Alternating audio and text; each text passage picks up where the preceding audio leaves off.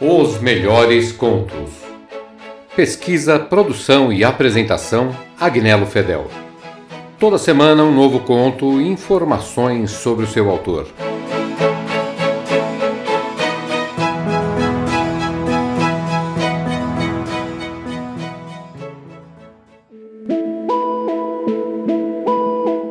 O escritor norte-americano Frederick Brown nasceu em 29 de outubro de 1906 em Cincinnati, no estado de Ohio, Estados Unidos.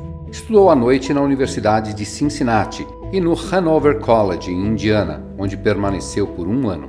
De 1925 a 1936, foi funcionário administrativo, tendo se tornado depois revisor de provas do Milwaukee Journal afiliou-se no Clube de Escritores de Ficção de Milwaukee, juntamente com Robert Bloch, que viria a editar em 1977 uma coletânea dos seus contos. Brown começou a sua carreira literária escrevendo contos de ficção barata entre as décadas de 30 e 40. Em 1936, publicou contos humorísticos em periódicos técnicos e alguns anos mais tarde optou por escrever contos policiais. Publicou nas revistas Detective Tales e Dime Mystery, mais de uma centena de contos deste gênero. Em 1941, começou a ganhar uma certa reputação como escritor de contos de ficção científica nas publicações Unknown e Ward Tales, os melhores dos quais foram reunidos em Angels in Spaceships, de 1954. Após ter escrito cerca de 300 contos, Brown publicou seu primeiro romance integral, The Fabulous Clipjoy, em 1947, que foi premiado com um Edgar, atribuído pela Associação de Escritores Policiais dos Estados Unidos da América, na categoria de melhor romance de estreia.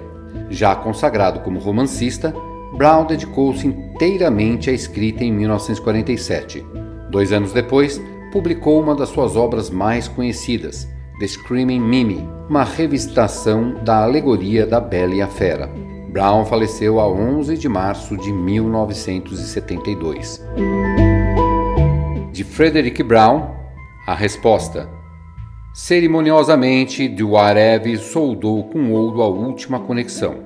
Os olhos de uma dezena de câmeras de televisão o observaram, propagando para o universo inteiro uma dezena de imagens daquilo que fazia.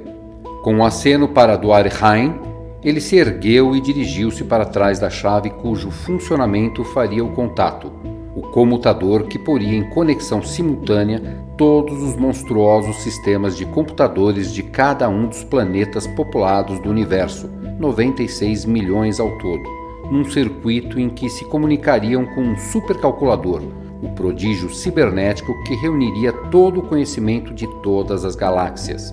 Dwarheim fez uma breve introdução aos trilhões de telespectadores e, após uma breve pausa, disse: Duarev, agora.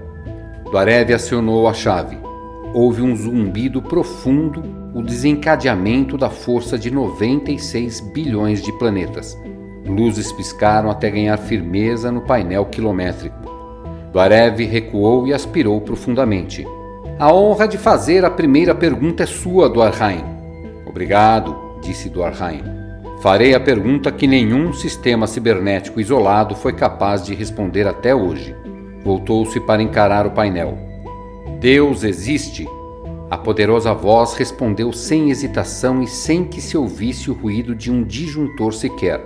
Sim, agora existe um Deus. Um terror súbito surgiu no rosto de Duarev. Com um salto, tentou atingir o comutador. O relâmpago que desceu do céu sem nuvens derrubou e fundiu definitivamente a chave de contato. Vocês ouviram A Resposta, de Frederick Brown.